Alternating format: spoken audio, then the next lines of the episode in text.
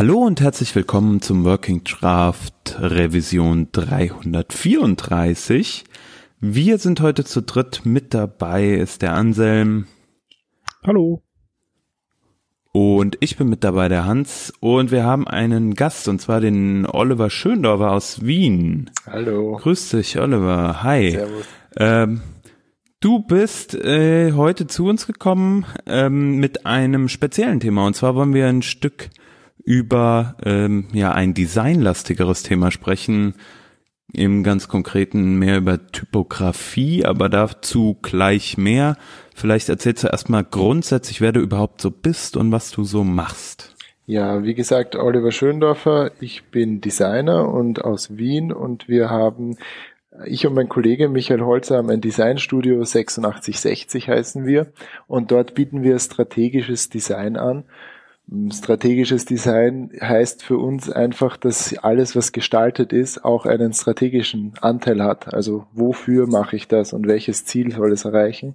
Und diesen strategischen Teil, den deckt der Michael, mein Kollege, ab und ich den gestalterischen Teil zum, zum Wesentlichen. Und meine Schwerpunkte dabei, das sind vor allem ähm, Markenentwicklung, also Logo-Design, Corporate Design, ähm, aber genauso auch Webdesign und Typografie als ein wesentlicher Bestandteil von all dem. Also die Typografie habe ich lieben gelernt, was das betrifft. Und wir gestalten für verschiedene Unternehmen in, in der Form auch von jetzt kleinen und mittelständischen lokalen Unternehmen, aber es können auch Verlage oder Medienhäuser im deutschsprachigen Raum sein, für die wir jetzt ähm, neue Web-Oberflächen oder Sachen machen.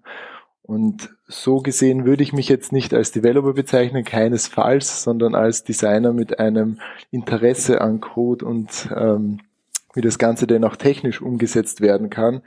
Denn ich denke mir, es wird nur so gut, wie es auch umgesetzt werden kann. Und wenn ich mich nicht auch ein bisschen für die Umsetzung interessiere, dann wird das Ganze auch niemand, wird sich auch niemand für die Gestaltung so interessieren.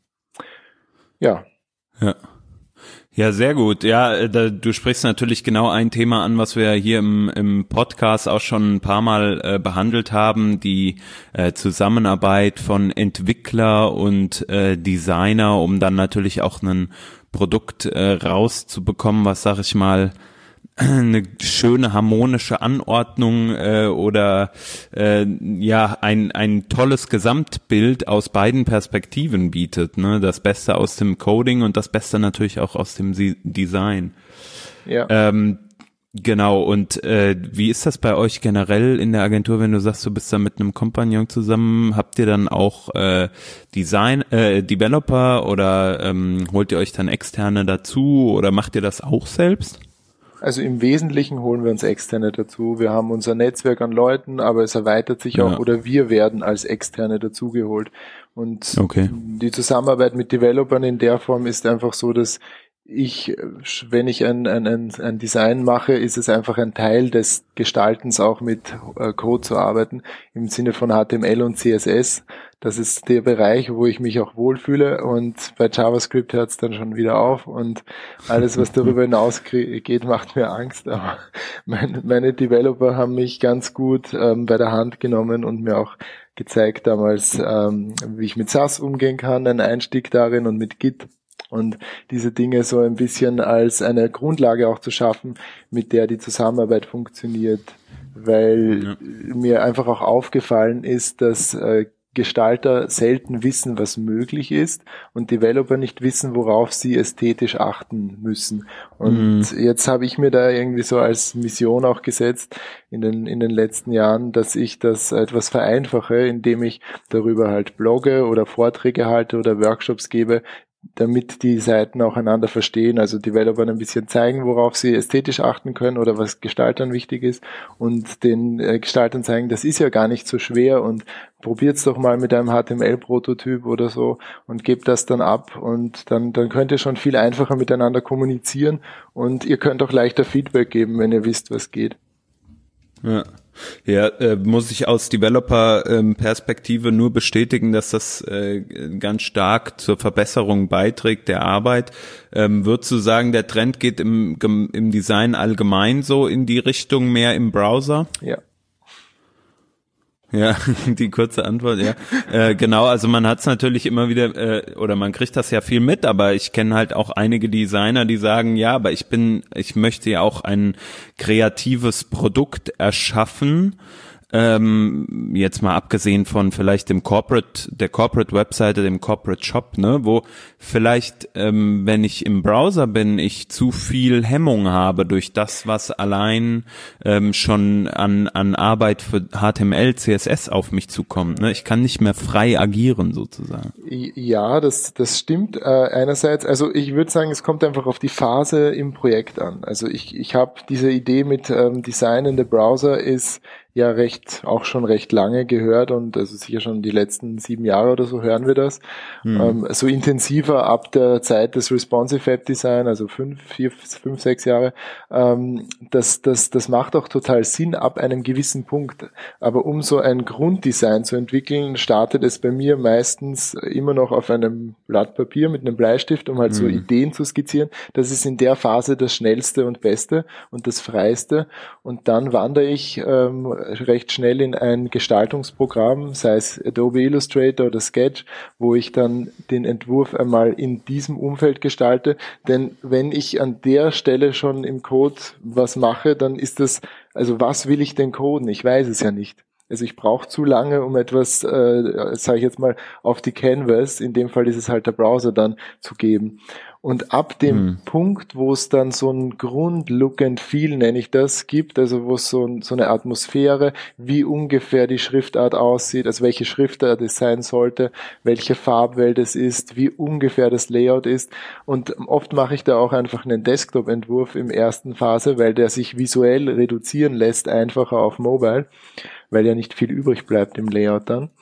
Und wenn das Ganze dann in dem Stadium ist, dann wird nicht irgendwie an der Schriftgröße oder an den Zeilenabstand herumge, ähm, getuned in der Phase in einem Designprogramm, weil es sinnlos ist. Es wird verloren, es geht verloren. Das mache ich dann direkt im Browser, weil da muss es beurteilt werden und da entsteht dann im Wesentlichen ähm, bei meinen Projekten ein Pattern Library oder ein, ein Prototyp oder wie, wie man es nennen möchte, aber einfach etwas, was ich jetzt auch nicht als produktionsfertigen Frontend-Code bezeichnen möchte, aber einfach als eine gute Basis für den, für den Developer, um damit weiterzuarbeiten oder um es einfach dann noch zu optimieren. Ja, also meine Frage zielte genau äh, darauf nämlich ab, ne, diese, dieser ähm, Flow, den man vielleicht als ähm, Designer an den Tag legt. Ich bin da natürlich, äh, ja, sag ich mal, aufgrund meine, meiner eher technisch ausgerichteten Arbeit natürlich nicht so tief drin, wie, wie jetzt zum Beispiel du, äh, dass der Browser aber ja natürlich ein Medium geworden ist in den letzten Jahren, in dem immer mehr Designer früher auch wechseln, auch weil die Tools das hergeben, mhm. sei das jetzt ein, ein, Adobe XD oder wie das heißt, ähm, wo du einfach äh, irgendwelche Prototypen halt relativ schnell zusammenzimmern kannst mhm. ähm, und dann auch, sag ich mal, fertige Prototypen ähm, an, an Entwickler geben kannst, die dann das auch browserkonform machen können und so weiter. Ähm, das, das hilft natürlich ungemein. Ähm, jetzt kommen wir aber mal doch vielleicht so ein Stück weit äh, zum, zum Thema Web Typography. Ähm, also du, du sprachst ja eben die Zeit an, als Responsive Design aufkam und so.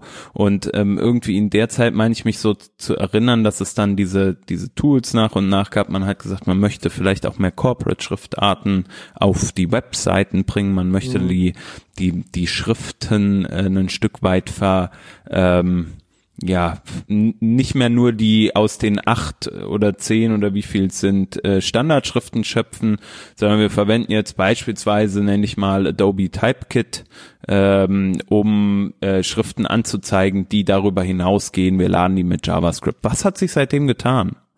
im, im Wesentlichen, also so dieser große Boom mit Webfonts, der war um 2008 herum, also da hat das so begonnen oder 2006 hat auch schon ein bisschen was, auch schon ein bisschen was. Vorher haben wir alle ganz händeringend versucht, irgendwie halbwegs nativ ähm, andere Schriften, die Systemschriften sind, ins Web zu bringen. Und ähm, ich hole jetzt ein bisschen aus, ich gehe jetzt noch ein bisschen in die Phase davor mit den, ja, mit gerne. mit den Schriften, wie wir damals damit umgegangen sind. Also als Grafikdesigner, der äh, zu der Zeit hatte ich auch noch war gerade irgendwie noch das Ende meines Studiums und da war es irgendwie klar, okay, du kannst Areal oder Georgia verwenden und und ein paar andere Schriften und das war eine totale Einschränkung im Vergleich zum sonstigen Grafikdesign und irgendwie war es aber auch schön und einfach, weil es gab ja eh nicht mehr. Und dann gab es endlich die Möglichkeit mit Webfonts, die am Anfang ja auch nur in gewissen Größen gingen, weil die noch nicht optimiert waren für Bildschirme und teilweise Druckschriften, dann nur äh, ziemlich hässlich rübergezogen wurden. Und das hat sich in der Zeit einfach so verbessert. Google Fonts kam auch dazu, was sicher auch viel dazu beigetragen hat, dass Webfonts ähm, verbreiteter geworden sind, weil sie sehr leicht integrierbar sind. Und jetzt sind wir eigentlich an der Sta in, in einem Stadium, wo Webfonts ähm, fast schon der Standard sind, dass sie eingesetzt werden. Vorwiegend, was mein Gefühl ist über Google Fonts, ich habe da jetzt keine Zahlen dazu, aber das, was früher Areal war, ist jetzt meinetwegen Open Sans. Also wenn man auf diesen Alleinstellungscharakter, den man über Typografie erzielen kann und auch sollte, äh, geht, dann geht der eigentlich schon wieder verloren, weil viele einfach auf die äh, auf, auf die Open Sans oder auf die standard beliebtesten Google Fonts, Lato etc. zurückgreifen oder Roboto oder Noto. Also diese Defaults, die halt Google einem zur Verfügung stellt. Und dadurch haben wir dann wieder weniger von diesem Alleinstellungsmerkmal, das einem die Typografie bringen kann. Und der nächste Schritt, der sich jetzt gerade äh, abzeichnet, sind die Variable Fonts, also die variablen Schriften, die sicher, ich will jetzt mal, ich sage jetzt mal, der feuchte Traum eines, eines, eines Typografen, weil auf einmal sehr viele Möglichkeiten da sind, sich auch an das Medium dynamisch anzupassen ich habe mich jetzt noch nicht direkt sehr im Detail damit beschäftigt. Ich denke, es wird einfach auch brauchen, bis die technischen Voraussetzungen erfüllt sind. Also Safari unterstützt es jetzt schon, Chrome unterstützt es teilweise und ähm, Firefox unterstützt es zum Beispiel noch gar nicht. Und gerade für Mobilgeräte wird das interessant, weil man nur noch ein Font-File hat und das im Wesentlichen gerendert wird im äh, Browser dann. Also man, man, man man kann die Schrift auch einfach in der Breite und Höhe, je nachdem wie dieses Fontfile beschaffen ist, ähm, auch anpassen dann an die Lesebedingung, was vielleicht auf einem schmalen Bildschirm ganz angenehm sein mag, wenn man da eine schmalere Schrift hat, wenn man mehr Text unterbekommt oder auf einem breiten Bildschirm auch etwas äh, ähm, breiter machen könnte. Und da ja, geht's gerade hin. Ja. Das, äh, das Thema können wir vielleicht ähm, gleich nochmal aufgreifen. Ähm, jetzt ist, jetzt sagtest du ja schon, es wird immer mehr, äh, der Trend geht immer mehr dahin, beziehungsweise der Trend ist eigentlich schon da, ähm, zu sagen, man, man bettet auf jeder Webseite eigentlich äh, eine eine Schriftart ein. Ja. Ähm, jetzt im, im, sagtest du gerade natürlich Variable Fonts, über die Vorzüge können wir vielleicht, äh, wie gesagt, gleich nochmal sprechen.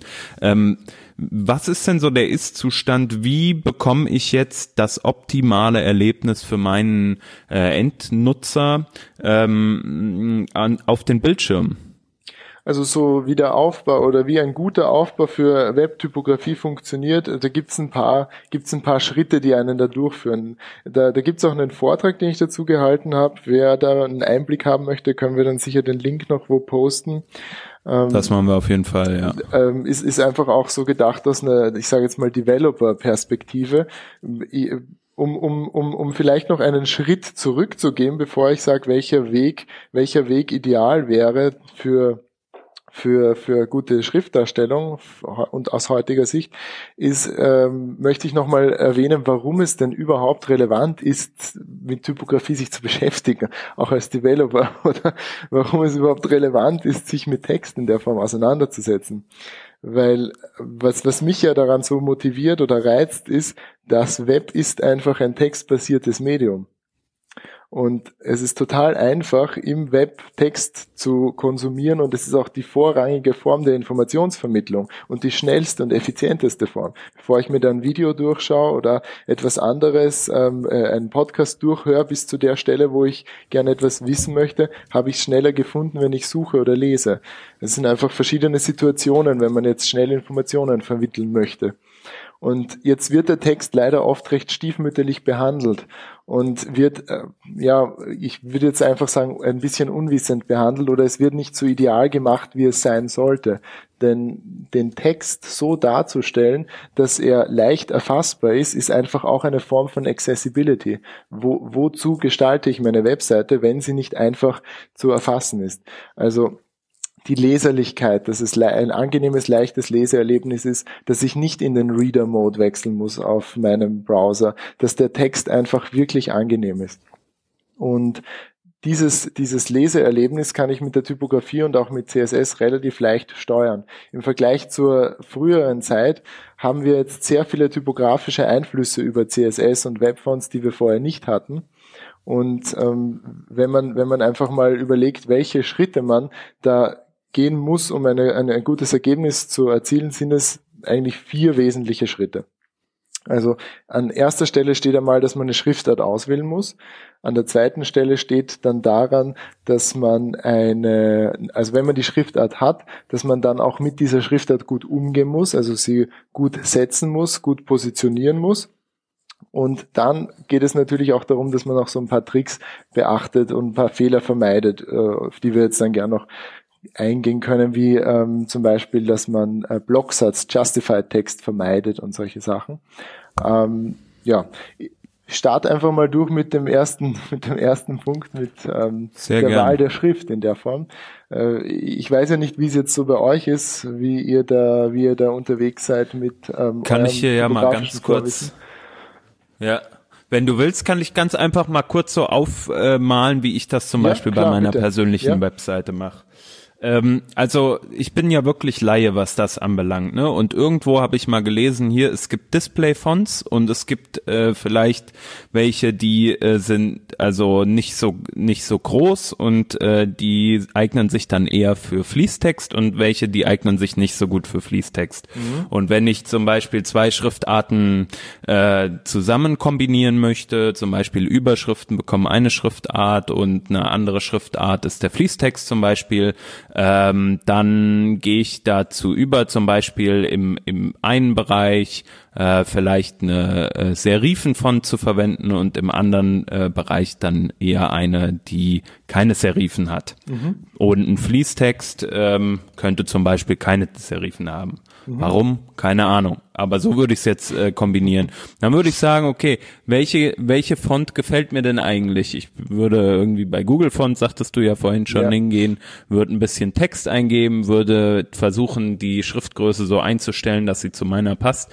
Äh, ein bisschen die Font, äh, die, die Leinheit sozusagen äh, äh, justieren und dann feststellen, okay, das sieht okay aus und das waren auch meine Kriterien. Jetzt nehme ich mir meinen Google Font Link, baller den in meinen HTML äh, Head, sage ich jetzt einfach mhm. mal. Ich vereinfache das ein bisschen ähm, und denke nicht weiter drüber nach und bin fertig. Mhm.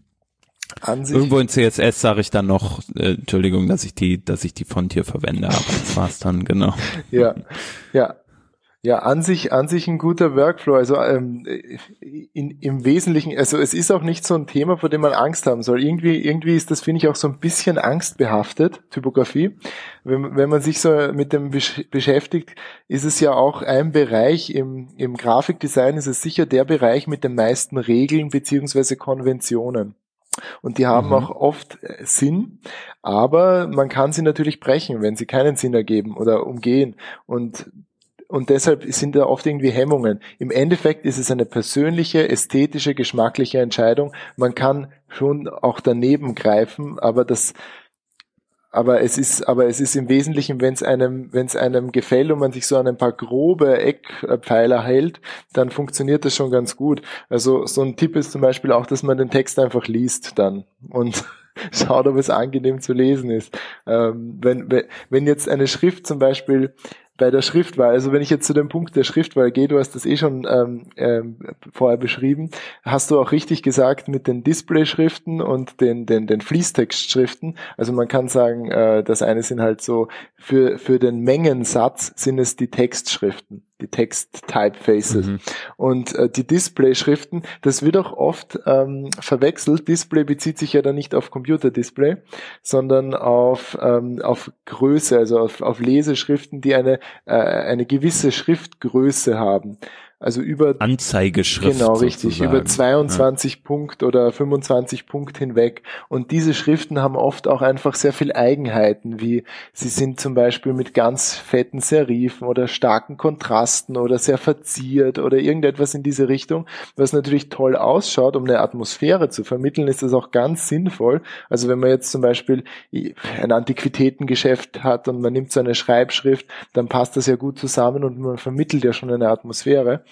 Aber wenn man als, ähm, als Schreibschrift diese Schrift nimmt für den ganzen Text, dann wird es schon wieder schwierig, das zu lesen. Also Displayschriften kann man gut verwenden für kleine Mengen an Text, um auch ein Thema gut zu erzählen. Aber ab dem Moment, wo es wirklich um die, um den harten, langen Text geht, dann sollte man eine Textschrift nehmen und die erkennt man meistens daran, dass sie absolut langweilig ausschaut. Und je langweiliger, desto besser. Je, je weniger Besonderheiten die Buchstabenformen haben, umso schöner. Denn es geht hier nicht um die Schriftformen, sondern es geht darum, dass der Text, der Inhalt in den Vordergrund tritt. Die Schrift hat natürlich schon auch subtile Eigenschaften, die mitschwingen, ob es jetzt eine Serifenschrift ist oder eine serifenlose Schrift ist, die dem Thema natürlich auch noch eine gewisse äh, Note oder Unterstreichung geben. Mhm. Was ähm, kannst du ein, mal so ein, so ein Set sagen zum Beispiel oder mal eine Display-Font, die du super findest, die vielleicht auch äh, eher bekannter ist und vielleicht eine, eine, die eher so eine textlastige äh, Font ist? Also jetzt, ich bleibe jetzt ganz einfach mit Schriften, die halt jeder irgendwie kennt, ja, also die er vielleicht mhm. auf dem Computer installiert hat. Eine Schrift, die zum Beispiel sehr gut funktioniert, ist ähm, Cambria. Das ist äh, eine, eine, eine, eine Serifenschrift, die jetzt äh, mit, mit Office, glaube ich, 2007 oder so ähm, installiert wird oder ab, äh, aufwärts. Und die, die ist äh, eine sehr schöne Serifenschrift, die gut funktioniert für, für Lesetexte. Und ähm, die Corbell ist zum Beispiel auch eine sehr schöne Serifenlose, auch in diesem Office-Set, die funktioniert für, für längere Texte. Sind jetzt beides keine Displayschriften eine Displayschrift, die sonst auffällig ist, die mir gut gefällt, die man kennt. Hm. Also ich, ich sage jetzt einfach eine, die mir einfällt, die man wahrscheinlich nicht kennt, aber ihr müsst es dann einfach googeln, es zahlt sich aus. Das ist die Blenny von Dalton Mark und die ist einfach herrlich, weil sie sehr verspielte und auffällige Formen hat und einen sehr großen äh, Strichstärkenkontrast und ähm, lässt sich nur verwenden in riesigen Graden, aber dafür mhm. ist sie halt sehr auffällig und interessant. Also für ein paar Wörter ist die toll. Und im Wesentlichen geht es ja auch nur darum, für welchen Einsatzbereich möchte ich sie verwenden. Okay, super. Äh, das heißt, wenn man jetzt äh, eine spezielle Webseite vor Augen hat und äh, man zumindest eine ähm, textlastigere Schrift sucht, dann wäre beispielsweise die ersten beiden, die du genannt hast, wären zwei gute Anlaufpunkte. Ja, das wären dann eigentlich in dem Fall Systemschriften, weil ich weiß gar nicht, wie die mit Webfonts abgedeckt sind. Sie sind als Systemschrift gar nicht so schlecht abgedeckt, wenn man Word installiert hat oder Office, was doch noch einige, also viele haben. Wenn wir Mobile denken, denken, ist es schon wieder ganz anders und schwierig. Also mhm. ähm, das ist dann auch noch ein Thema, das, das man sich überlegen muss, ähm, äh, weil Fallback oder websichere Schriften, so in der Zeit, wie wir sie früher hatten, sind einfach auch durch Mobile nicht mehr das, was sie einmal waren, vor allem aber durch Android nicht mehr das, was sie einmal waren. Denn Android hat von all diesen gängigen Systemschriften, die wir kennen mit Areal oder Helvetica am Mac, wobei der auch Areal hat und ähm, und mit äh, zum Beispiel oder Verdana oder Lucida, die haben nichts von all dem. Also Android hat nur die Android-Systemschriften und das ist eben die Roboto und die Note Serif und eben äh, dann auch noch die Droid Monospace und diese drei Schriften gibt es auf Android und ich glaube, ich habe im Sommer mal geschaut und da hatte Android als Betriebssystem einen Marktanteil, glaube ich, von 28 Prozent in Europa. Weiß jetzt nicht, wie hoch es jetzt ist, also so ein bisschen mehr als ein Viertel. Und das ist doch beträchtlich dafür, dass man da überhaupt keine Fallback-Fonts hat. Wenn man jetzt in diesem, in diesem Kosmos gelebt hat von früher, wo es noch, wo es noch die, die Standard-Web-Fonts gab. Oder, oder Systemfonts. Also was, ähm, woran ich mich erinnere, was wir mal äh, zu Zeiten gemacht haben, als ich noch ähm, organisiert war mit HTML5 Boilerplate, ein mhm. Open Source Projekt, ähm, dass wir diskutiert haben, welche Fallback-Schriften wir eigentlich oder welche Standardschriften wir eigentlich in unserem vorbereiteten CSS ausliefern. Mhm. Und ähm, da sind wir eigentlich zu dem Schluss gekommen, nämlich ähnlich was du sagst, ne, auf Mac ähm, gibt es vielleicht Helvetica ähm, das ist auf dem Mac auf jeden Fall die am besten angezeigte Schrift. Allerdings wäre vielleicht Helvetica auf Windows nicht die bestmöglich angezeigte Schrift, aber da wäre es dann ein Areal. Und vielleicht auf einem Android-Phone ist es halt irgendwie Open Sans äh, mhm. oder welche Schriftart auch immer ähm, und so weiter. Und Geräte, die wir nicht kennen, ähm, die können wir vielleicht jetzt noch gar nicht beschreiben, aber was wir sagen können, diese Schriftarten sind alle äh, Sans Serif oder ja, ja. Sans Serif oder ja, wie auch immer. Serifen, ja, ähm, genau. Mhm. Serifenlos, mhm. genau, um es auch auf Deutsch zu sagen. Ähm, und was wir da auf jeden Fall tun können, ist ja beispielsweise zu sagen, okay, es kümmert mich nicht, welche Schriftart ich wirklich bekomme. Hauptsache, ich bekomme eine gut angezeigte serifenlose Schrift als Fallback, ja. Mhm. Also was wir dann tatsächlich als als die äh, Font auswählen, die dann auf unserer Webseite erscheinen soll, wenn alles geklappt hat. Das ist ja nochmal ein ganz anderes Thema. Da können wir vielleicht auch noch drauf zu sprechen kommen. Vor allem was das Thema äh, Flash of Un Style Text, Style -Text ja. äh, anbelangt, genau. Ähm, aber man hat zumindest eine Baseline, äh, auf die man sich verlassen kann. Ja. Wie siehst du das? Also das ist auf jeden Fall ganz wichtig. Der Font-Stack hat auch jetzt 2018 und 19 e-, extreme Relevanz. Allein aufgrund dessen, dass wenn ich jetzt einfach äh, den, diesen Flash of Unstyled Text habe, beziehungsweise wenn ich einfach ähm, keine, vielleicht wird mein Webfont ja gar nicht geladen. Vielleicht ist ein Inhaltsblocker da, Vielleicht wird da über Ghosttree oder irgendetwas anderes äh, der Webfont geblockt und er, und er ist nicht sichtbar. Und dann, was ist dann mein Fallback? Also ich muss ja immer, wie ist das, Graceful Degradation oder so? Ähm, ich muss ja immer irgendwie davon ausgehen, dass es dann nicht funktioniert. Und das ist ja auch irgendwie das Spannende am Web. Wie kann man es so weit strapazieren, dass irgendwie die Atmosphäre noch okay ist in der Situation? Und in der Form macht es total Sinn und ist auch total wichtig, diese, diese Keywords zu verwenden, wie Sans Serif oder Serif. Und jetzt kam auch noch etwas Spannendes, was, was, was mir aufgefallen ist bei der Recherche zu, zu den websicheren Schriften, wie sie jetzt gerade sind, ist, dass Android ja auch, man kann die Schrift, die Android-Schriften, die nur ansteuern über diese Keywords. Das heißt, wenn ich möchte, dass jetzt die, dass jetzt die Roboto verwendet wird, dann muss ich Sans Serif schreiben und ich kann nicht Roboto schreiben, außer ich nehme den Webfont. Das funktioniert nur über diese, über diese generischen Keyword, Keywords als, als Fallback. Und Krass. Ja, und, und vor allem, vor allem, oder dann eben Serif. Und deshalb macht es total Sinn, das auch zu bauen. Mir fällt ein gutes Beispiel noch ein, was dieses, dieses Font-Stack-Thema noch ein bisschen betont. Ähm, wir haben, wir haben für die Stadt Wien äh, beraten, wie die mit ihrer, mit ihrer Schrift umgehen. Im Zuge eines Vortrags ist jemand auf mich zugekommen und die, die, sie hat mich gefragt, ob, ähm, ob ich sie da beraten kann, weil sie eben für die Stadt Wien arbeitet. Und die cool. haben eine, als, als Schrift verwenden sie die Lucida Sans, also Wien GV.at, das ist die, die Webseite, die halt ständig genutzt wird, die Gemeindeseite im Wesentlichen und braucht man alle möglichen Behördeninformationen und ähm, auch Nachrichten und Neuigkeiten erfährt man darüber. Und diese Webseite verwendet die Lucida und jetzt ist die Lucida einerseits schon mal auf Windows, ist es die Lucida Sans Unicode und auf Mac heißt sie Lucida Grande. Also man muss schon mal beide Namen verwenden in dem Font-Stack drinnen, damit es funktioniert, damit es auf beiden Plattformen funktioniert. Und dann kam aber das Problem, dass sie auf iOS gar nicht existiert. Also es gibt die Lucida auf iOS nicht. Sie ist, sie ist nicht dabei. Und die hatten in ihrem Font-Stack als nächstes aber die Gil Sans drinnen. Und die Gil Sans ist eine Systemschrift, die jetzt nur auf, ähm, auf Windows, äh, auf Mac oben ist und nicht auf Windows. Und die Situation war, dass man nur die Gill-Sans gesehen hat auf einem iOS-Gerät. Auf einem Android-Gerät wurde dann eine Serifenlose gezeigt. Das Problem mit der Gill-Sans war aber, dass die optisch einfach ungefähr, ich würde sagen, 20 Prozent kleiner wirkt als eine Helvetica oder Areal. Und auf iOS-Geräten sah die Seite einfach unglaublich winzig aus, weil die Schrift einfach so klein gewirkt hat. Und das war auch die einzige Situation, wo diese Skill Sans angezeigt worden ist. Und das liegt wahrscheinlich daran, dass man diesen Font-Stack zu einer Zeit geschrieben hat, wo noch nicht iOS relevant war. Und als man das dann abgedatet hat, hat sich das Ganze anscheinend auch nicht, äh, hat man das Ganze nicht neu überlegt. Und um die Lesbarkeit zu verbessern von dieser Seite, war es nur notwendig, Gil Sans aus dem Font-Stack zu löschen.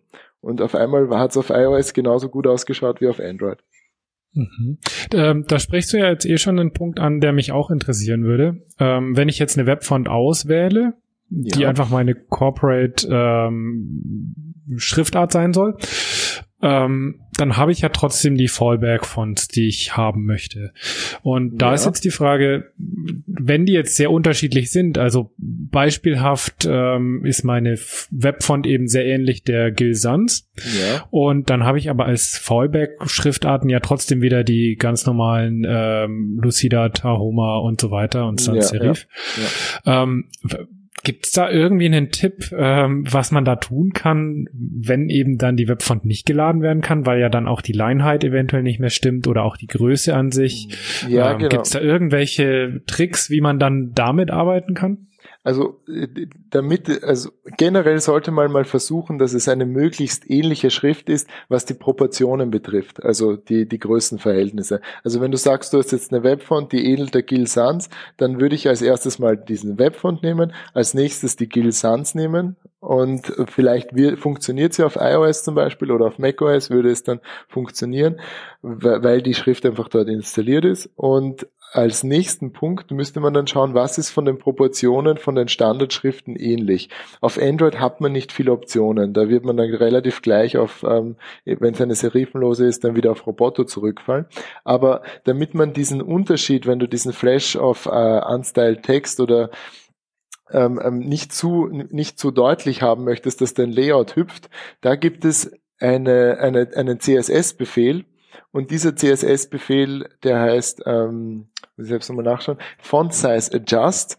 Und da gibt man vorher mal an, welches Verhältnis hat die Größe eines Kleinbuchstaben zur Höhe des Schriftkegels. Also man, man, man, man, man kann ja eigentlich eine Schriftgröße nur so bemessen, dass die Kleinbuchstabenhöhe, also X-Höhe heißt das, wenn man sein kleines X sich vorstellt, ähm, sollte relativ ähnlich groß sein.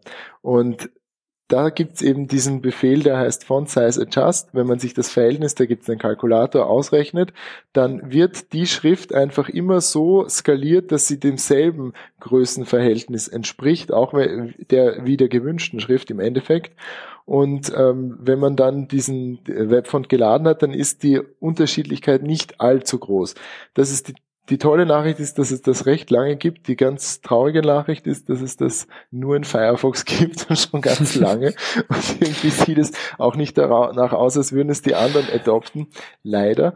Aber wer weiß, Progressive Enhancement und das Beste okay. wünschen und einfach mal einbauen. Ja, ähm, Da, da gibt es auch einen Blogartikel dazu, ähm, der, äh, den ich da geschrieben habe, weil mich das damals einfach auch so gefreut hat, dass es das gibt. Und auf einmal war es dann weg und es ging wieder nicht.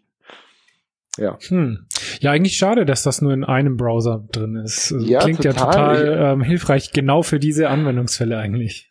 Eben, man müsste bei der WCAG ja. da ein bisschen mehr Druck wieder machen, oder? Tja. ja, ja, cool. Ähm, ich kann vielleicht jetzt nochmal zu dem Punkt kommen, ob Serifenschrift oder Serifenlose. Ich, ich, mhm. ähm, ich würde das ähm, äh, gern behandeln, weil ich dieses, diese Frage total oft bekomme.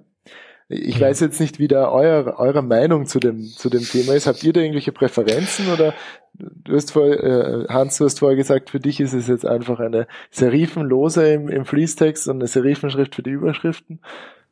Muss gar nicht so sein, ne? Manchmal ist das so, manchmal nicht, aber wie gesagt, ich bin halt nicht derjenige, der, der irgendwie so ähm, das Verständnis dafür hat und ich ähm, beobachte auch immer mehr, dass es ähm, gerade in Unternehmen, meiner Meinung nach, gibt's halt irgendwie gesetzte Schriftarten. Diese mhm. möchte ich gerne in meinem Unternehmen verwenden, weil das ist halt meine CI-Schrift. Mhm. Und dann wird die halt auch ins Web gebracht. Ähm, in Anführungsstrichen koste es, was es wolle. Mhm. Und beispielsweise da sieht man dann natürlich auch, dass Designer ähm, häufig probieren, natürlich auch die, die das ist vielleicht auch ein vorbereitendes äh, Thema dann nochmal zum Thema Variable Fonts. Natürlich auch ihre verschiedenen ähm, Schriftarten, äh, die sie, Schriftschnitte, um genau zu sein, die sie, äh, die, die man gewohnt ist, verwenden möchte. Ne? Und ähm, wenn, und da kommt es dann häufig vor, dass es halt irgendwie mal drei, vier äh, Schriftschnitte, vielleicht auch mal fünf sind und man dann einige hundert Kilobyte da ähm, aktuell mitladen muss, mhm. damit auch alle CI-Schriften wirklich konform geladen werden. Ja, also ich denke mir, ich, ich sehe das pragmatisch generell. Also das ist auch eine Designentscheidung und Performance ist auch eine Designentscheidung. Und bevor das, ähm, bevor die Information zu lange dauert, dass ich sie bekomme, funktioniert das Design meiner Seite auch nicht besser. Also ich, ich halte Webfonts für eine total wichtige oder eigentlich eine eigenständige Typografie für ein total wichtiges Element einer Webseite. Vor allem responsive. Wenn man eine Webseite auf einem Handy ansieht, im, was bleibt dir als Schrift? Du hast Farben, aber von Layout bleibt nicht viel übrig. Da ist nicht viel Platz mehr für Layout. Und je markanter und deutlicher und klarer die Typografie und die Schrift sind, desto eigenständiger ist diese Webseite und auch desto wiedererkennbarer. Ich bin mir sicher, ihr, ihr habt irgendwie vor eurem inneren Auge den New Yorker Schriftzug von dem Magazin. Mhm. Und das mhm. ist eine ganz, ganz markante Displayschrift. Also die ist absolut ungeeignet für lange Texte, aber die verwenden sie im Titel und die verwenden sie für die Überschriften. Und ab dem Moment, wo die einfach auf eurem Handy drauf ist, ihr erkennt das sofort wieder, das ist der New Yorker. Einfach weil das, weil diese Schrift sowas Markantes hat und so etwas Wichtiges. Und auch ähm, eine Atmosphäre mitträgt, natürlich die auch von Art Deco, von der Zeit. Und das ist, das ist etwas, was vom Branding und auch von, von der, von der Stimmung der Seite einen ganz wesentlichen Aspekt einnimmt. Und ähm, wenn es jetzt eben um diese Serifen oder die serifenlosen Schriften geht, dann ist es so, dass manche sagen ja, die Serifenschriften sind die besseren Schriften, weil die haben ja die kleinen Füßchen da und die leiten das Auge und die anderen sagen, das ist ganz schlimm, weil das wird am Display nicht gut dargestellt, das kann nur im Druck funktionieren, war zumindest mal in den Zeiten vor Retina-Displays so. Und ähm, beides, beides Schwachsinn. Also gibt's viele so Gerüchte, was jetzt, ob jetzt Serifen oder Serifenlos. Im Wesentlichen geht es aber darum, dass man die Buchstabenformen gut unterscheiden kann. Das kann man ganz leicht daran testen, dass wenn man jetzt zum Beispiel ein, ein I ein großes I, Großbuchstabe I und ein, Groß, äh, ein Kleinbuchstabe L sich ansieht. Und wenn diese zwei Buchstaben ähnlich sind, also fast gleich sind, dann ist die Schrift sehr schwierig zu unterscheiden, was das betrifft zum Beispiel schon. Oder wenn man den Kleinbuchstaben A und den Kleinbuchstaben G vergleicht, sind die oberen Hälften von A und G auch so ein Kreis mit einem Strich daneben oder sind das eigene Buchstabenformen? Denn je eigenständiger so eine Buchstabenform, desto eigenständiger wird das Wortbild, desto leichter ist dieser Text zu lesen. Also das macht eine, eine gute Leseschrift dann aus. Und da kann das eine Schrift mit Serifen sein oder ohne Serifen sein. Wenn die Buchstabenformen unterscheidbar sind, dann funktioniert das in beiden, in beiden Formen. Also ist es eher so, ist es dann eher Geschmacksfrage oder Themenfrage, ob Serifen oder Serifenlos passt. Da geht es dann eher um die Werte, die man vermitteln möchte serifenlose Schrift ist eher modern, kann aber auch recht nüchtern und, und, und ja, kalt auch wirken. Und eine Serifenschrift wirkt dann eher traditionell, kann aber auch wieder äh, altmodisch wirken. Also es kommt immer auf den Kontext an und wie man es verwenden möchte. Ja, ähm, ich würde noch mal gerne ein Stück auch auf die äh, neben den designtechnischen äh, Details, über die wir ja schon gesprochen haben, ja. jetzt auf die äh, tatsächlichen ähm, technischen Details ja. eingehen. Also wir haben ja zwischenzeitlich schon mal den äh, Flash of Unstyled Text angesprochen, ähm, so als Pitfall. Also ähm, das beschreibt ja meiner Meinung nach äh, das, was passieren kann, wenn eine Website geladen wird, aber eine Webfont noch nicht äh, ja. in place ist, also noch nicht geladen wurde, ne? Ja, genau. Ähm, Und ja. Genau, in dem Kontext gibt's da, also A, wie begegnet man dem und gibt's da vielleicht auch noch andere ähm, ähm, Punkte, auf die man zu achten hat? Und ja, wie, wie verhindert man die? Also ich finde diesen Flash of Unstyle Text äh, ein großartiges Beispiel, wie sich die Webgemeinde einfach in ihrer Meinung komplett geändert hat. ich, äh, ich, erinnere mich selbst, wie das Thema aufkam. Und das hat halt einfach gedauert, man hat seinen Fallback-Font gehabt. Es wurde gleich, also ich habe meine Seite geöffnet, die Schrift wurde dargestellt in der Schriftart, die geladen war und das war die Systemschrift. Und ab dem Moment, wo meine, wo meine, wo meine Webfont geladen war, wurde sie ersetzt. Und dieser Flash of Unstyled Text hat dann einfach das Ganze ersetzt. Und dann wurde, glaube ich, mit JavaScript und allen möglichen getrickst, damit bloß kein Text sichtbar ist, bis diese Schrift geladen ist. Und dann wurde dieses Verhalten zum Default-Verhalten von Browsern, dass sie den Text nicht darstellen, je nachdem welcher Browser wie lange. Ich glaube, mobil teilweise 30 Sekunden heutzutage wird einfach Flash of Invisible Text. Aber 30 Sekunden sind, ähm, glaube ich, eine, eine gefühlte Ewigkeit am Handy. Und jetzt wünschen sich alle wieder diesen Flash of Unstyle Text aus Performancegründen zurück.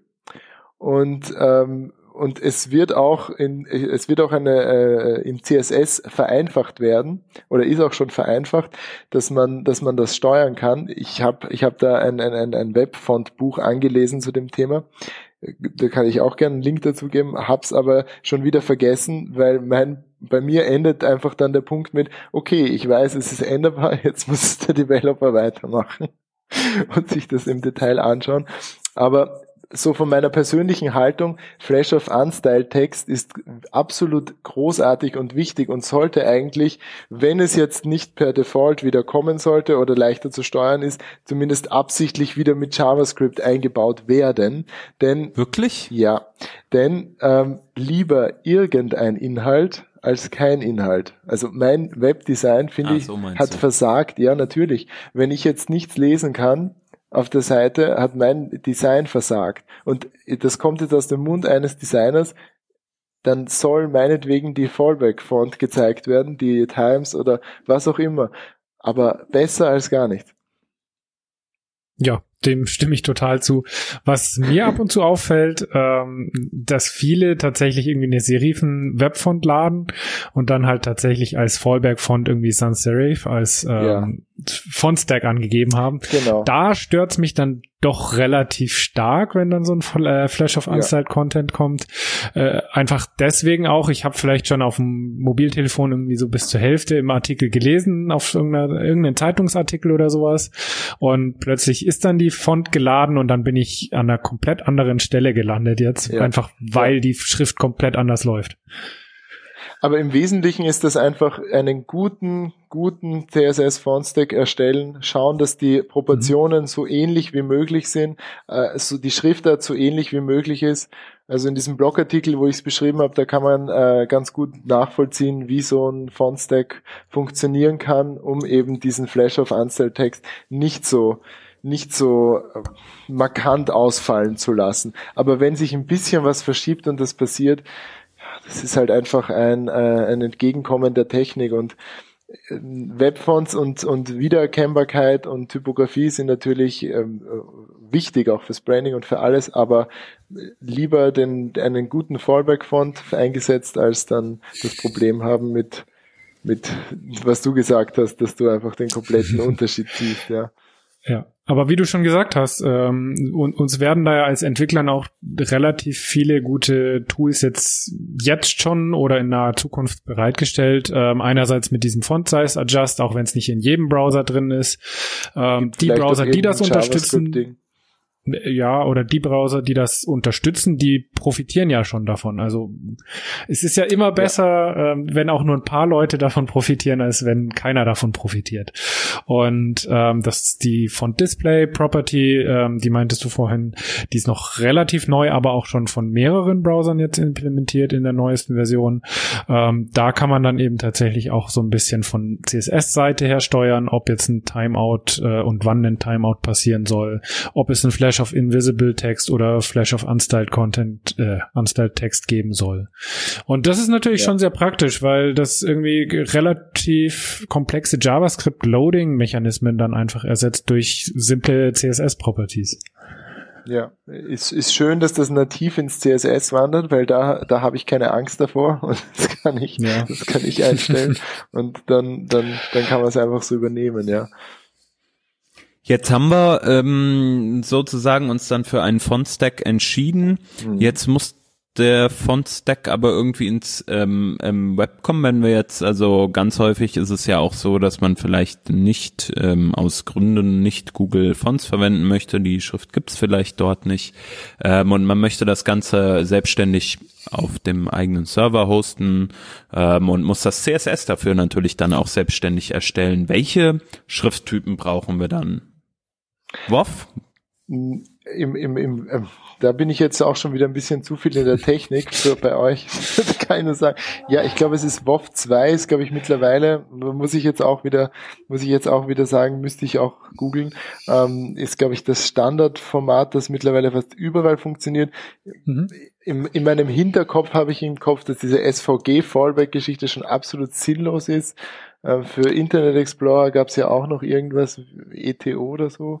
EOT, ja. EOT, genau. EOT OpenType, genau. Ähm, ja. Auch, glaube ich, nicht mehr, nicht mehr notwendig. Aber das müsste ich auch alles jetzt nochmal rausgoogeln. Die, wenn die Frage an sich ist, also wenn wir es etwas eine, eine Ebene drüber sehen, dann, dann, dann finde ich, geht es eher um die Frage, möchte ich selbst hosten oder möchte ich hosten lassen in der Form?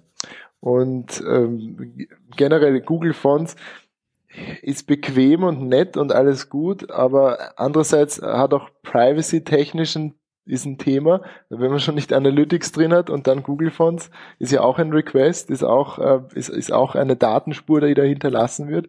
Ähm, so viel Vorteil bringt es, glaube ich, auch nicht, weil der Browser auch nicht so ewig cached, wenn ich jetzt eine, eine andere Schrift schon drinnen habe.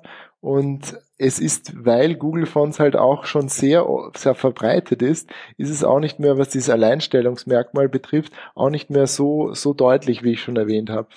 Und ich bin eigentlich sehr stark dafür, die Schriften selbst zu hosten, weil es, weil man auch wesentlich mehr Kontrolle darüber dann hat, wie sie im CSS eingebettet werden, eben über das Add Font Face und äh, wie man auch damit umgeht.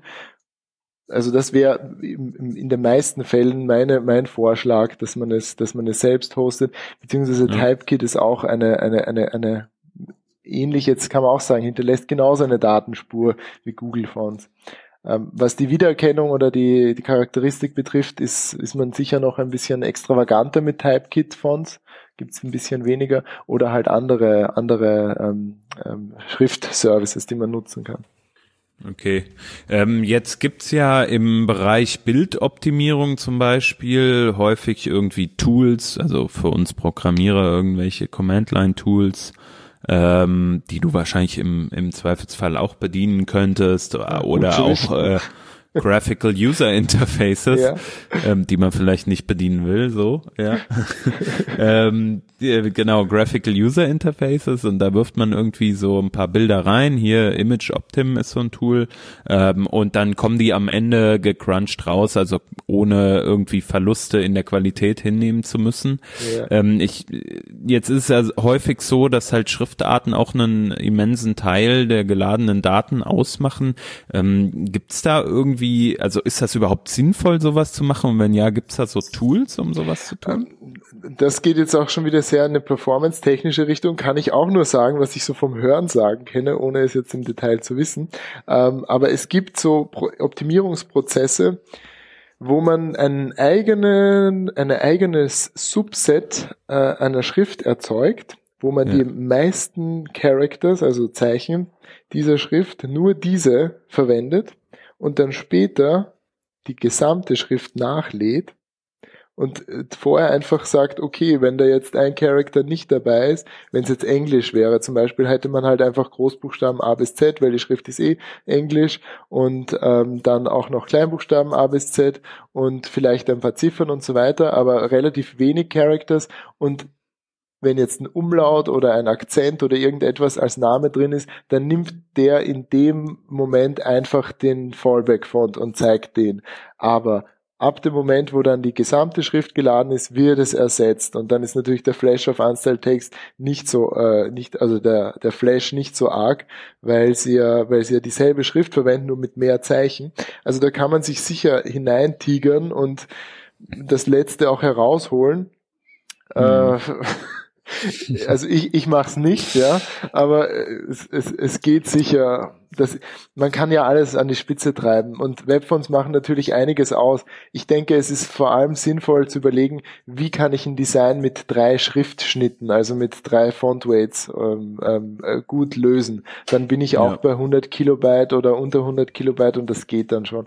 Und was man ja auch nie vergessen darf im Vergleich zu Bildern, also wenn, um das Performance-Thema nochmal anzuschneiden, im Vergleich zu Bildern lade ich das einmal und nicht je, pro Seite immer wieder. Also wenn es einmal geladen ist, dann ist es da für die nächste Seite, die ich anklicke, innerhalb, innerhalb meines, meines Visits.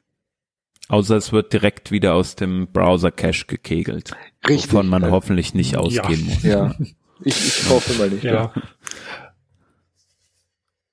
Ja, also äh, schwierig auch da da zu optimieren irgendwie auch meine Erfahrung. Ich fand das jetzt einen coolen Trick, den habe ich so noch nicht äh, gehört ähm, dass man halt nur ein bestimmtes Character Set also vorlädt. Also ich kenne mhm. es, dass man irgendwie sagt, okay, ich verwende halt nur irgendwie die Latin Characters in dieser Schrift und lade nur diese. Ja. Ähm, und dann hab, also kann ich halt jetzt keine, keine Ahnung, keine chinesischen Zeichen darstellen, was ja voll okay ist, ne? Aber ähm, also wenn ich das nicht brauche auf meiner Seite. Aber dass man wirklich explizit dann sagt, man lädt nur ein bestimmtes Subset äh, der Characters, finde ich nochmal eine interessante Herangehensweise. Ja. Jetzt äh, möchte man ja meinen, to the rescue kommt da jetzt daher, wir haben es vorhin schon angeschnitten, Variable Fonts. Ähm, kannst du noch mal ganz kurz sagen, bitte, was, was sind Variable Fonts? Im Wesentlichen hast du nur noch ein Font-File und dieses eine Font-File hat die Informationen enthalten, wie es denn gerendert werden soll. Und das kann dann, also ich habe jetzt nicht wie im Moment, wenn ich ein Font-File habe, habe ich verschiedene, habe ich pro Zeichen eine, äh, äh, also pro Character ist, der ist schon fertig gezeichnet. Und der wird dann, der wird nicht, der wird nicht gerendert im Browser, oder wahrscheinlich schon, da, da verhaspel ich mich jetzt wahrscheinlich mit den technischen Details, aber im Wesentlichen wird die Schrift gezeichnet auf dem äh, im Browser, wenn ich sie, wenn ich sie lade. Das heißt, ich brauche nicht ein eigenes File für eine fette Schrift, ich brauche kein eigenes File für eine ganz dünne Leitschrift und für eine schmale Light, also Light Condensed. Das kann ich alles einstellen über CSS, wie diese Schrift dargestellt werden soll und die wird dann im Browser gezeichnet. Ich habe nur noch eine Datei, die ich laden muss und also nicht nur im Browser, auch auf äh, Desktop-Applikationen, die das unterstützen von Adobe.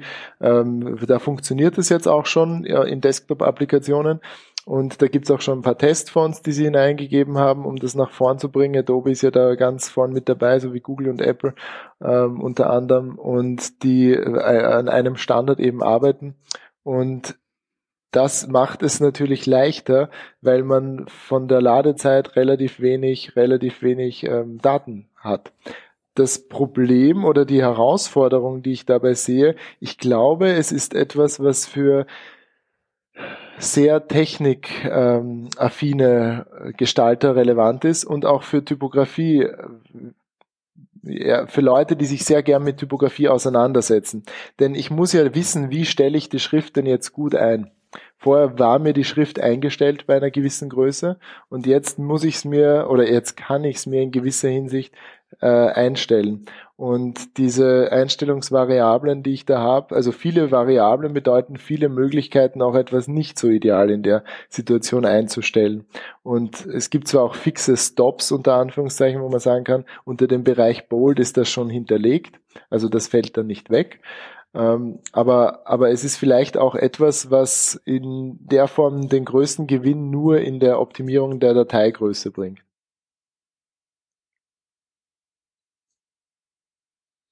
Okay. Ähm, Das heißt natürlich für, für Designer, man muss sich darauf einstellen, ähm, dass man mit sowas umgehen kann. Für uns Entwickler bedeutet das wahrscheinlich auch äh, mehr Konfiguration beispielsweise von Schriftarten. Also man muss sich ja. auch nochmal genauer zusammensetzen und sagen, okay, ähm, jetzt in diesem Kontext vielleicht auch dann responsive gedacht, ne? Äh, sieht ja. diese Schriftart besser aus?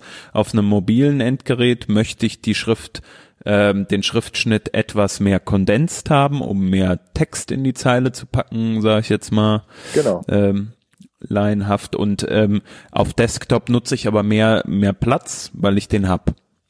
Ja, das macht absolut so Sinn in der Form. Ich muss, ich muss im Wesentlichen darauf eingehen, wie kann ich, wie kann ich mit Schrift gut umgehen in verschiedenen Situationen. Es ist, es ist ja heute auch so, dass wir, wenn wir eine Leseschrift haben, diese X-Höhe, die ich vorher erwähnt habe, also die Höhe der Kleinbuchstaben im Verhältnis zu den Großbuchstaben, äh, wenn die Kleinbuchstaben im Verhältnis zu den Großbuchstaben recht hoch sind, also das kleine x im Verhältnis zum Beispiel zu einem H, einem großen H, dann ist diese Schrift leichter lesbar, proportional. Und das kann man je nachdem, ja, das muss man dazu sagen, diese Variable Fonts kann man ähm, ja so bauen oder gestalten, dass sie in verschiedene Richtungen variabel sind. Das gängigste Beispiel ist einfach, dass sie von ganz light zu ganz zu, zu Giga Ultra Bold gehen. Also von ganz dünn zu ganz dick. Ähm, das äh, andere Beispiel wäre, dass sie ihre Neigung verändern, also die Schräge von einer normalen zu einer kursiven Schrift. Und eine Möglichkeit wäre aber auch, dass ich zum Beispiel die X-Höhe, also die Höhe der Kleinbuchstaben im Verhältnis zu den Großbuchstaben verändern kann. Oder die Oberlängen und die Unterlängen. Das sind die äh, bei einem, bei einem, zum Beispiel bei einem L, das was nach oben steht, bei einem kleinen L ist eine Oberlänge und eine Unterlänge ist zum Beispiel bei einem Q der Strich, der nach unten steht, einem kleinen. Also dass ich diese Dinge ver verändern kann. Und Jetzt kommt es einfach auf den Type Designer oder die Type Designerin an, wie sie das anlegt und was sie damit machen möchte und, und wie man es verändern möchte. Und muss man einfach dann auch überlegen, welche Schrift brauche ich und wofür soll sie geeignet sein. Mhm. Und das kann man dann mit CSS-Eigenschaften nochmal einstellen sozusagen. Genau, das, ne? genau, das kann man dann alles über CSS einstellen, was ja herrlich ist, weil man alles auch im Browser ja. so testen kann. Und ähm, und weil ich es auch kann. Also das ist das Beste. ähm, wenn ich es jetzt richtig verstanden habe, ähm, wenn, wenn das eine gute Font ist, die einfach verschiedenste Möglichkeiten bietet, wie ich das anpassen kann, dann könnte ich doch sogar mit einer Font auch eine Sans-Serif und eine Serifenschriftart abbilden, oder? Das ist ein interessanter Aspekt. Ähm, so habe ich das überhaupt noch nie überlegt. Da müssten wir jetzt überlegen, ob das Type Designer technisch ein Problem bringen kann. Also ich hatte da irgendwo mal einen Artikel über Variable Fonts gelesen und da war irgendwie ein Schaubild, wo wirklich relativ verschiedene Schriftarten, sage ich mal, aus einer Art ähm, generiert wurden und da war irgendwie Sans Serif, dann eben eine Art Serif, also die unterscheidet sich, glaube ich, schon so ein bisschen wahrscheinlich von der Form yeah. her von jetzt echten Serifen und dann war aber auch äh, so eine Comic Sans Abart dabei und mhm. äh, eine Art Display Font. Ähm, wo wirklich an den Ecken ja. und Kanten von den Buchstaben immer so ein paar Ausartungen dann stattgefunden haben, die dann so in die Richtung einer anderen, ein, eines anderen Schrifttyps eigentlich gingen. Ja klar, also man kann diese Variablen in jede Richtung verwenden und verändern. Also das, das stimmt schon. Die, die, ich habe, ich hätte es jetzt als Beispiel jetzt noch gar nicht so gesehen, dass ich Sans Serif und Serif hätte als, als Variable, aber es ist ein, ist ein guter Punkt. Müssen wir sich mal ansehen da bin ich zu wenig Type Designer an der, an der, an dem Punkt dann, um zu sagen, ah, das würde vielleicht deshalb mhm. dann Probleme bringen. Aber es könnte auch ein gutes Briefing für einen Type Designer sein. Aber ich werde gleich mal einen weil, Kollegen von mir fragen, wie er das lösen würde. Ja, das wäre natürlich cool, weil ähm, aus Entwicklersicht wäre das Super. natürlich der Idealfall, dass ich ja. eine Schriftart habe auf meiner Seite. Ähm, da lade ich wirklich nur noch eine Datei, habe aber zig Schriftschnitte und auch wirklich verschiedene Arten von Schriften dann mhm. da.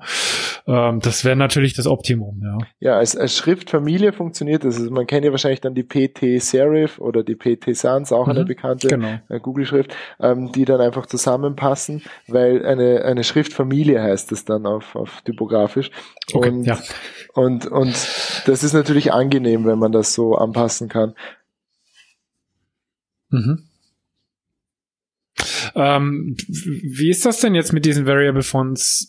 Hast du da eine Vorstellung schon oder irgendwelche Daten, wie viele Fonts es da gibt? Ähm, ob bestehende ähm, Schriftarten da irgendwie auch portiert werden oder äh, ist das eher unwahrscheinlich? Ja, also es werden jetzt zum Beispiel von äh, Adobe wird, äh, wird ähm, ein, ein Klassiker, wenn man äh, die Adobe Creative Suite installiert ist, oder Creative Cloud jetzt, wie sie heißt, ähm, ist äh, die die Myriad.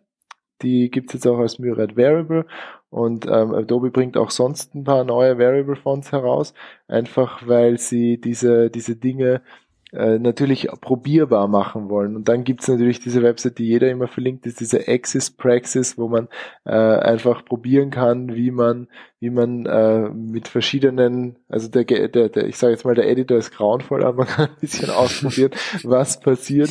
Es ist eher alles ein bisschen Spielerei noch und herumversuchen.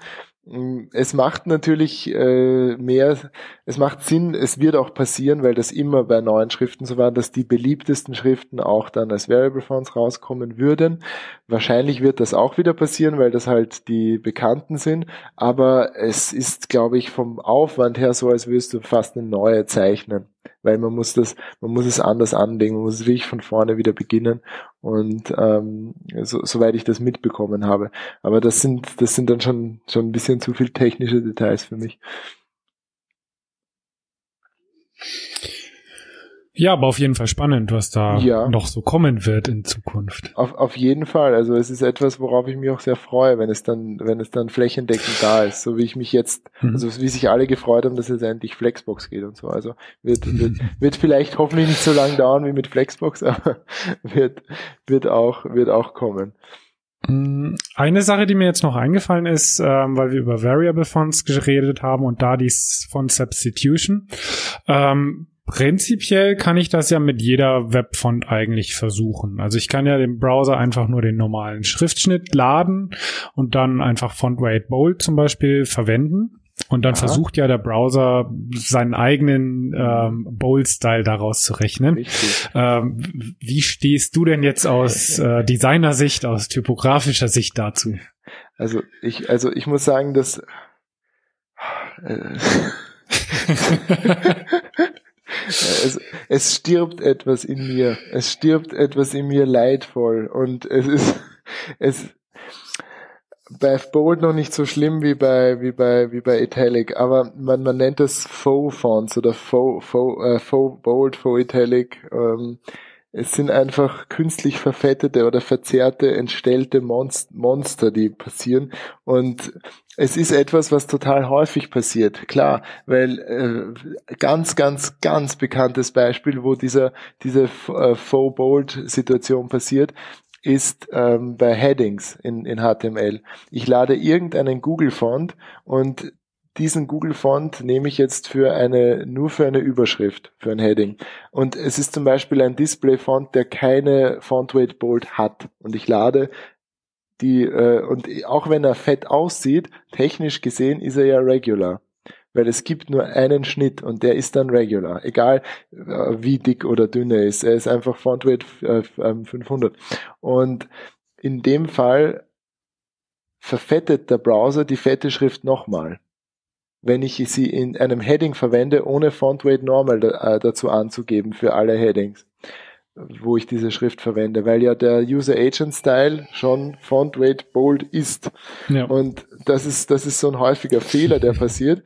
Und, aber wenn man jetzt sagt, aus Performance Gründen möchte ich machen, dass die Font Weight, äh, dass es fett gemacht wird, dann funktioniert das je nach Browser mal gut, mal schlecht das bei, bei, bei, bei der fetten Schrift ist es oft nicht so schlimm. Sie fällt nur selten nicht so, also sie fällt nur meistens nicht so auf. Es kommt auf die Schrift an, dann wird sie so ein bisschen dicker, so ganz leicht.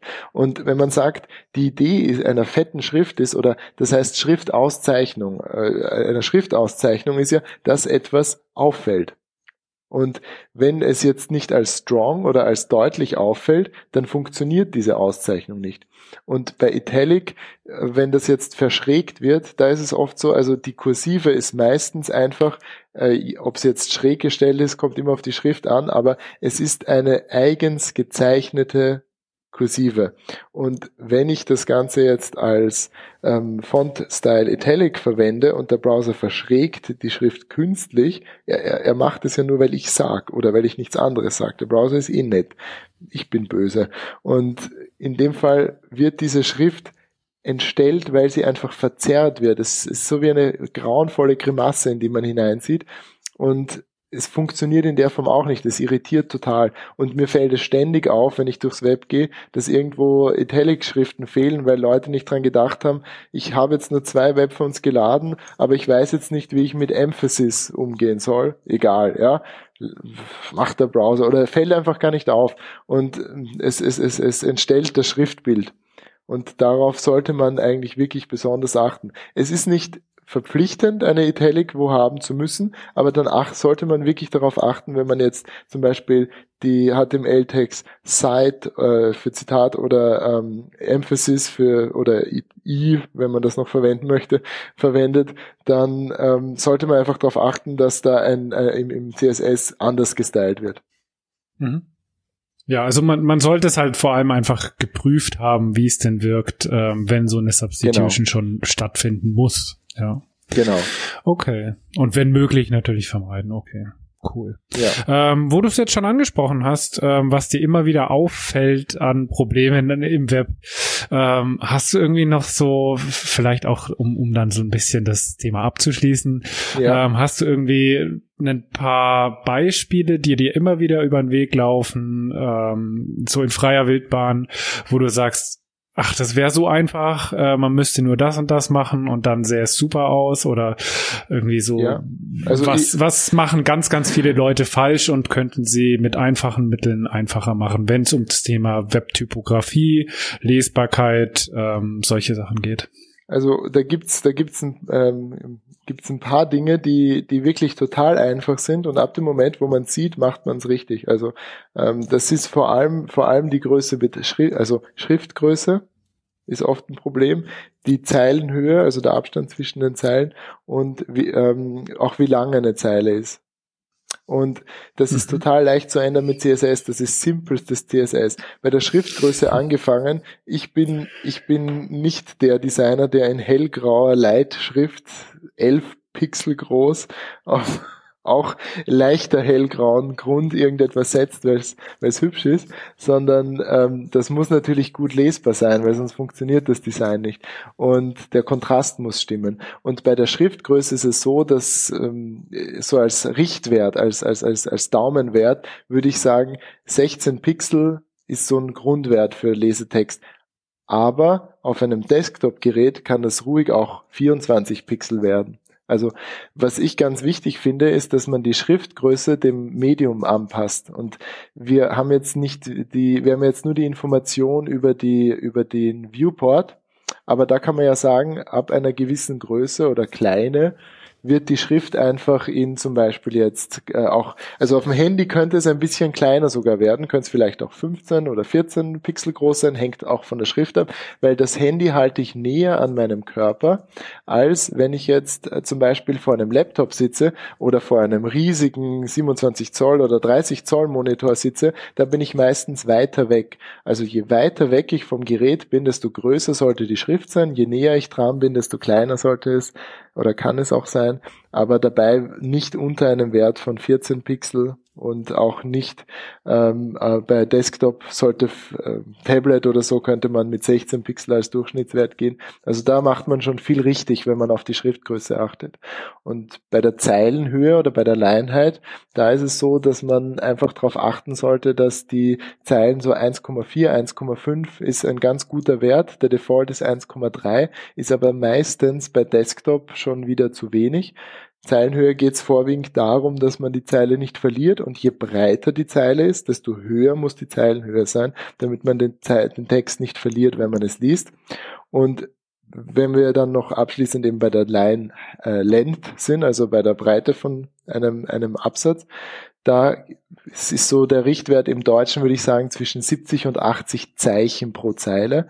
Weil wenn da eine Zeile noch länger wird, ein Beispiel ist Wikipedia. Wenn man auf Wikipedia ist, dann wird es immer breiter. Und es ist eine Ironie, dass wenn ich auf Wikipedia Typografie eingebe, auf meinem Desktop, dass ich es nicht lesen kann, weil es einfach so lang wird, die Zeile. Und da müsste man einfach eine Maximalbreite, ein Max-Width reingeben.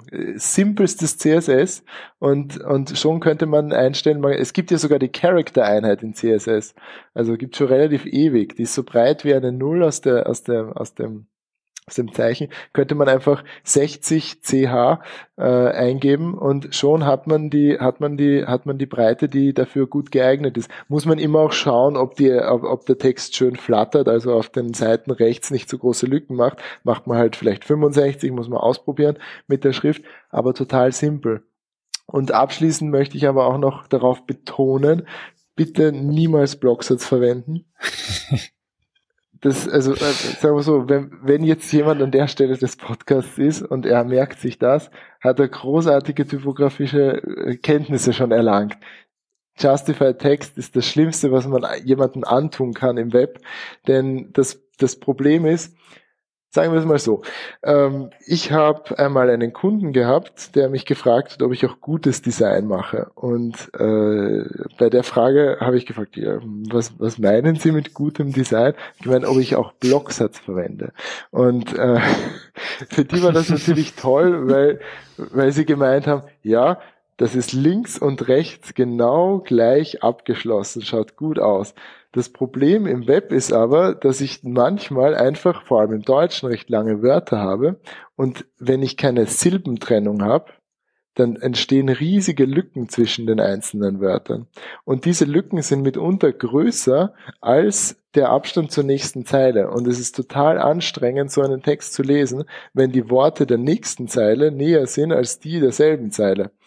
Und deshalb sollte man einfach auf äh, Justified Text verzichten. Jetzt mag man sagen, es geht ja eh Hyphenation, also Silbentrennung, aber sie geht jetzt nicht in der Art und Weise cross-browser-mäßig, dass man sich immer drauf verlassen kann.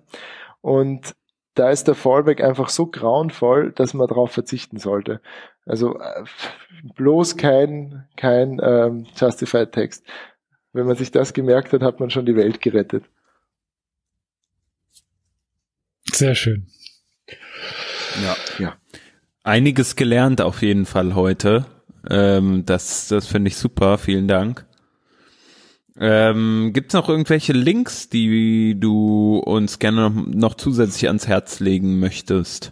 Ja, natürlich. Also es gibt äh, auf jeden Fall, äh, abgesehen von meinem Blog jetzt, wo ein bisschen mehr dazu steht, gibt es natürlich auch noch, gibt natürlich auch noch schöne Seiten wie Isle of Typography, äh, eine Seite, die ich auch regelmäßig besuche, wo, wo über Schrift geschrieben wird. Ähm, ähm, dann gibt es noch zum Beispiel den ähm, äh, vor allem Jetzt hänge ich gerade. Es gibt auch die schöne Seite Typewolf, so heißt sie genau.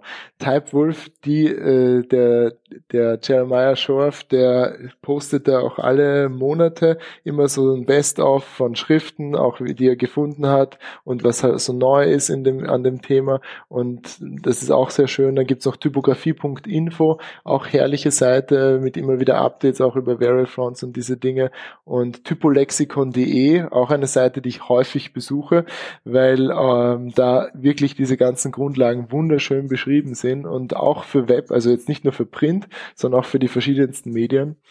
Und ähm, ja, ich werde euch da gerne noch ein, ein, ein kleines Best-of zusammenstellen, das man dann durchklicken kann. Sehr, sehr gut. Das hört sich sehr gut an. Cool. Ähm, das war, wie gesagt, sehr, sehr aufschlussreich mhm. und äh, interessant, Oliver. Vielen Freut Dank. Mich.